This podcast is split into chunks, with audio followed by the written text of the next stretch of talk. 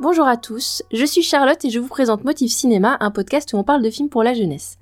D'habitude, je suis accompagnée de Gaëlle, mais cette fois, il faut l'excuser, elle bosse comme une faux folle.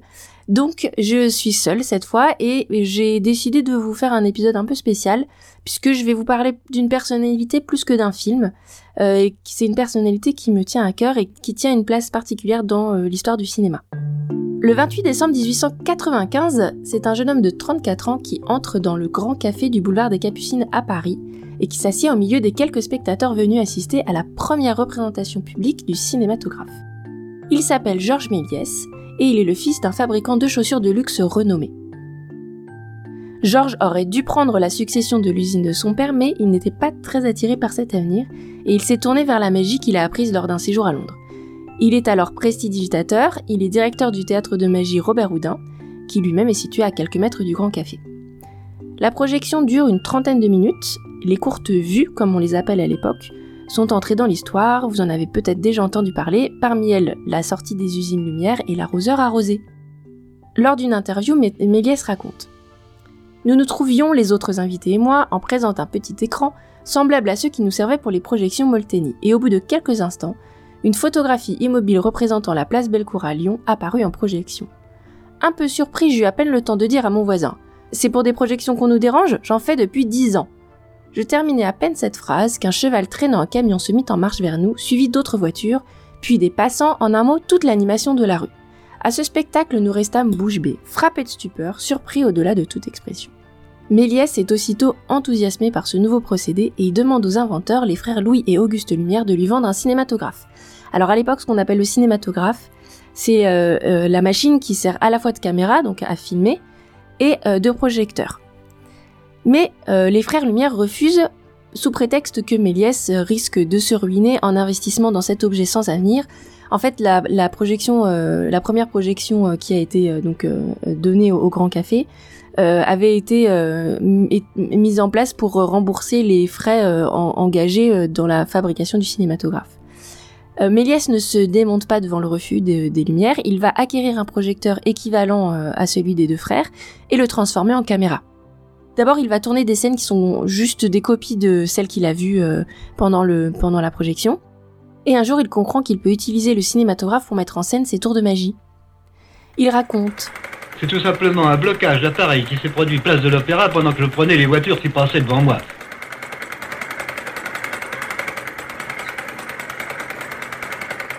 Tout à coup, l'appareil s'arrête. Le temps qu'on le débloque. Naturellement, les voitures qui suivaient avaient changé de place. Et j'ai eu la surprise, après collage, de voir tout d'un coup apparaître à la place d'un omnibus Madeleine Bastille un corbillard avec la famille qui suivait derrière. Méliès va réaliser plus de 500 films entre 1896 et 1912. En 1897, il construit aussi dans son jardin le premier véritable studio de cinéma, en fait une énorme verrière qui laisse passer la lumière du soleil le plus longtemps possible, contenant toute une machinerie, une loge de costumes et des décors adaptés aux histoires qu'il filme. Plus tard en 1905, il construira un second studio à l'éclairage électrique cette fois. Il monte sa première société de production, la Star Film, euh, au sein de laquelle il tourne des films qu'il vend à des forains parce que à l'époque le cinéma était un art ambulant et il les projette également dans son théâtre qu'il convertit une grande partie de la semaine en salle de cinéma. Euh, il multiplie les expérimentations visuelles, les apparitions, disparitions, métamorphoses, substitutions, perspectives forcées, l'effet de fondu enchaîné et l'effet de fondu au noir. Tout ça a l'air très professionnel, euh, mais en réalité on tâtonne à l'époque. La plupart des acteurs sont pas des professionnels, parce que les comédiens de théâtre méprisent ce divertissement de forain. Et c'est l'entourage de Méliès qui tient les rôles de ses films, euh, ses voisins, ses domestiques, ses amis, sa famille. Ensuite, il ira dans les cabarets pour recruter des professionnels, et plus tard, euh, ce sont les comédiens eux-mêmes qui viendront solliciter Méliès afin qu'il leur donne des rôles. Malheureusement pour lui, Méliès n'est pas le seul à découvrir et à innover dans le cinéma. En 1903, l'américain Edwin Porter a réalisé le premier western, qui s'appelle Le vol du grand rapide, et l'école de Brighton en Angleterre expérimente le découpage et le montage en modifiant la place de la caméra. Ils inventent par exemple le gros plan, le champ contre champ, c'est-à-dire le changement d'angle d'une scène pour donner une impression de face à face. C'est la méthode qu'on utilise le plus souvent quand on filme une conversation par exemple. Et le public est donc attiré par des œuvres plus dynamiques, par des genres nouveaux. L'univers féerique de Méliès lasse les spectateurs. En 1923, les derniers films de Méliès sont des échecs financiers. Il est criblé de dettes, il vend son studio de Montreuil et son théâtre de magie, et humiliation supplémentaire, il ne trouve pas d'acquéreur pour conserver les pellicules de ses films qui sont de plus en plus abîmés. Il ne le sait pas malheureusement, mais à l'époque, il existe déjà en fait des moyens pour récupérer la pellicule. Dépité, il brûle ses films. Ces autres films sont, donc les autres films, les autres copies, sont vendus et ironiquement pour cet homme qui avait échappé au, métier de bottier, euh, euh, les pellicules sont récupérées pour extraire le celluloïd qui permet de fabriquer des talons de chaussures. S'ensuit une période où il reprend les spectacles de magie, il vogue d'un contrat à l'autre sans parvenir à s'extirper de sa situation précaire. Il va alors accepter de rejoindre son ancienne vedette et seconde épouse, la jolie Jeanne d'Alcy, qui tient un magasin de jouets et confiseries à la gare Montparnasse. Quelques années plus tard, en 1929, il est reconnu par un journaliste. Il est alors contacté pour raconter sa vie, rédiger des articles sur son œuvre. Ensuite, huit de ses films vont être retrouvés par chance chez un vendeur de meubles qui les diffusait aux enfants de ses clients pendant que ceux-ci faisaient leurs courses. On organise un gala en son honneur, on y projette les quelques films conservés, et en 1931, il reçoit la Légion d'honneur. La Mutuelle du cinéma, qui est une société d'entraide, lui ouvre les portes du château du parc d'Orly, en fait c'est plutôt un, pavillon de chasse, dans lequel il s'établit avec Jeanne d'Alcy et où il finit sa vie. Il y, vit modestement. Certains journaux de l'époque disent qu'il y a été oublié, mais en fait j'ai trouvé d'autres sources qui disent qu'il est plutôt très sollicité car on commence à écrire l'histoire du cinéma. Et il échange beaucoup de lettres par exemple, euh, il reçoit des visites, il fait la rencontre d'autres cinéastes. Des nouveaux projets cinématographiques euh, lui sont proposés. Et malheureusement, euh, ben, la maladie le rattrape et il meurt le 21 janvier 1938. Voilà. Méliès, c'est le premier qui a fait des films, non pas pour montrer les capacités de, l'appareil cinématographique comme les Frères Lumière, par exemple, mais pour la beauté du cinéma, avec pour seul objectif de créer du spectacle. Alors si vous voulez montrer un film à vos enfants, je vous conseille le plus connu, c'est Le Voyage dans la Lune qui a été réalisé en 1902. C'est le premier film de science-fiction. Il est euh, à l'époque, il était en couleur puisque euh, les photogrammes étaient peints à la main par des ouvrières spécialisées. Les, copies qui sont disponibles du film ont longtemps été considérées comme trop endommagées car euh, les pellicules de l'époque se dégradaient très vite. Et en fait, une copie couleur a été retrouvée par la société Lobster Film, qui est spécialisée dans la restauration et la conservation de vieux films. Ils ont fait un travail euh, vraiment monstrueux euh, pour euh, pour beaucoup beaucoup de, vieux films qu'on croyait trop abîmés ou perdus. et cette copie, il la retrouve à la Cinémathèque de Barcelone en 1999. alors, il faut décoller la pellicule qui est figée et enroulée sur elle-même. elle est assouplie par un procédé chimique. Et à ce moment, au moment où elle se décolle, euh, et ben il photographie chaque image. Et euh, le film est composé de 13 795 images, donc vous imaginez le temps qu'il faut. Euh, c'est un travail qu'il faut faire assez vite avant qu'elle ne se refragilise et qu'elle ne redevienne très cassante. La pellicule étant endommagée, certaines images sont déchirées et incomplètes.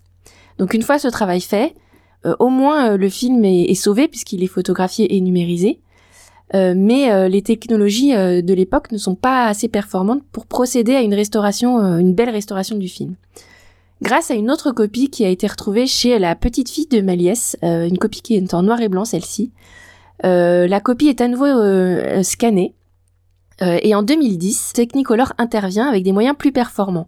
Donc, à l'aide de ces deux copies, les images sont reconstituées, recolorisées numériquement, tout en essayant de préserver l'aspect mouvant et chatoyant des couleurs pour que euh, l'image conserve sa vibration d'origine.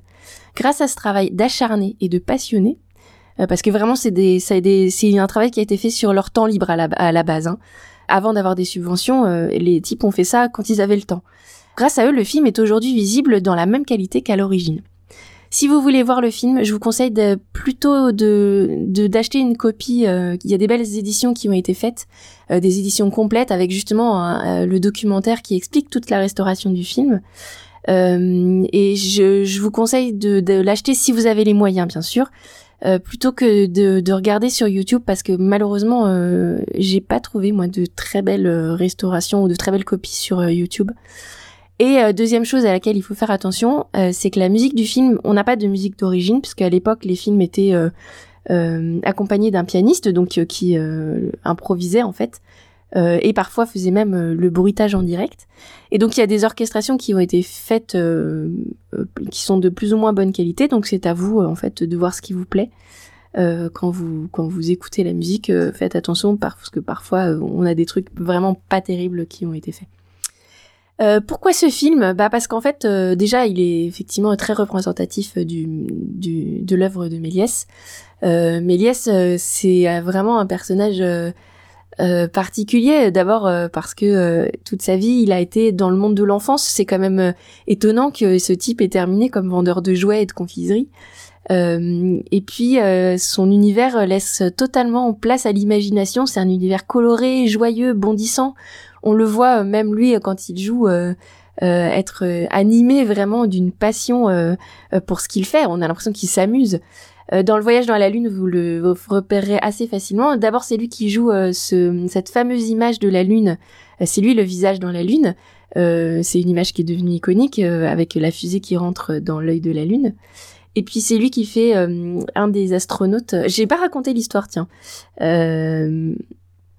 Euh, je, vais, je vais vous la raconter. C'est lui qui fait un des astronautes de l'histoire euh, et on voit qu'il dirige effectivement et qu'il entraîne les autres à sa suite.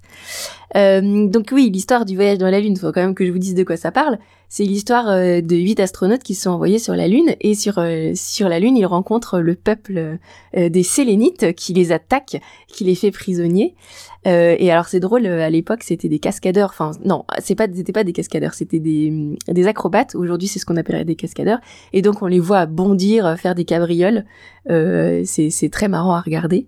et puis et puis le film est plein des trucs de Méliès. Vous verrez euh, euh, vraiment tout, tout l'art du magicien et, de l'illusionniste euh, de Méliès. le film dure vraiment pas très longtemps, ça dure un quart d'heure, donc au pire, si votre enfant ne tient pas, bah vous aurez pas perdu tant de temps que ça. Mais c'est une belle introduction aux origines du cinéma. C'est une belle introduction aussi à ce côté hyper amateur et, et euh, passionné et vraiment euh, c'est incroyable cette ce destin de ce type euh, qui a concentré sa vie sur sur cet amour du cinéma de du spectacle. En fait il y a même un moment où les, les, spectateurs de son théâtre de magie commençaient à trouver que les séances de cinéma prenaient beaucoup de place par rapport aux, aux, aux représentations de prestidigitation. Euh, donc euh, voilà, donc euh, un personnage vraiment particulier et sympathique et important pour l'histoire du spectacle cinématographique. Si vous avez des enfants un peu plus grands, c'est-à-dire entre 8-10 ans on va dire, vous pouvez leur montrer le film Hugo Cabret. Je vais pas faire une chronique dessus là, mais qui parle de, Méliès, voilà, à travers les aventures d'un petit garçon. Euh, et euh, à peu près tout ce qui est raconté est vrai, euh, bien sûr un peu romancé, mais son amour de la mécanique, par exemple, est tout à fait, tout à fait juste. Voilà, j'espère que ce format un peu particulier vous a plu. Vous pouvez retrouver Motif Cinéma sur Twitter et sur les plateformes, sur la majorité des plateformes d'écoute. Si vous nous écoutez, a priori, c'est que vous nous avez trouvé. Euh, donc voilà, je vous retrouverai donc euh, pour euh, un prochain épisode, cette fois en compagnie de Gaël. Je vous souhaite de vous porter du mieux possible et j'ai hâte de vous retrouver pour un prochain épisode. À bientôt!